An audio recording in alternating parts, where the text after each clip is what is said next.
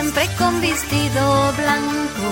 Hoy se topa más hermosa que la pasada semana. Luz de Sefarad.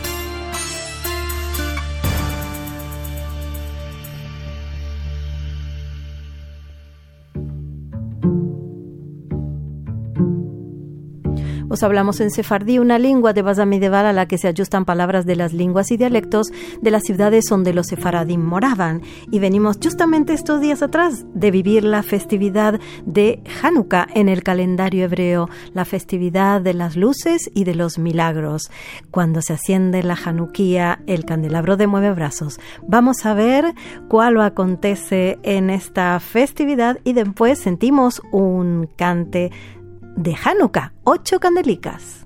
Bueno, la palabra Hanukkah en realidad el significado literal de la palabra etimológico es inauguración. Y eh, esto data de la época del Segundo Templo, aproximadamente estamos hablando de 2300 años atrás, cuando el imperio griego mm, conquistó el mundo y Alejandro Magno quería como objetivo principal helenizar el mundo y eh, a todos los países que iba llegando iba introduciendo la cultura griega, los valores de vida griego, la filosofía griega.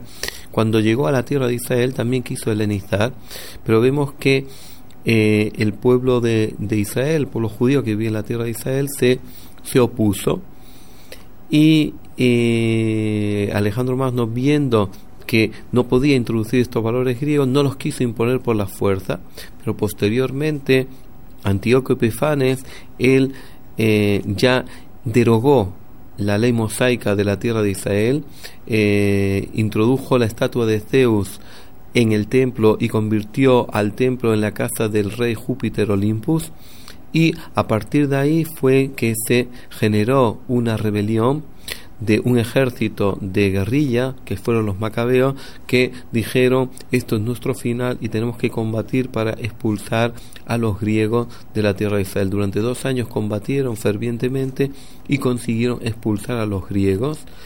Y cuando entraron al templo para quitar todas las imágenes idólatras y devolver el servicio, quisieron encender el candelabro, buscaron del aceite que el sumo sacerdote había eh, elaborado para este cometido y no encontraron los depósitos y al final casualmente encontraron un frasco que tenía aceite para un día porque el candelabro tenía siete brazos y eh, cada frasco contenía aceite para 12 horas.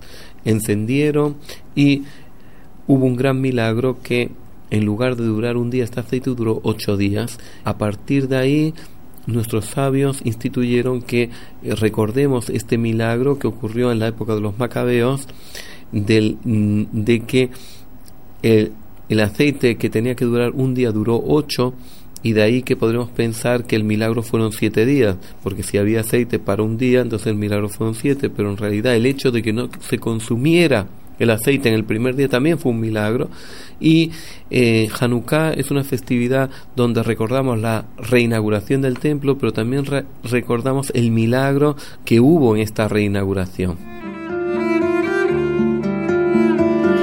Pues habló en Sefardí Viviana Rachel Barnatán. Nuestro email sefarad.rtv.es para Radio 5 Todo Noticias.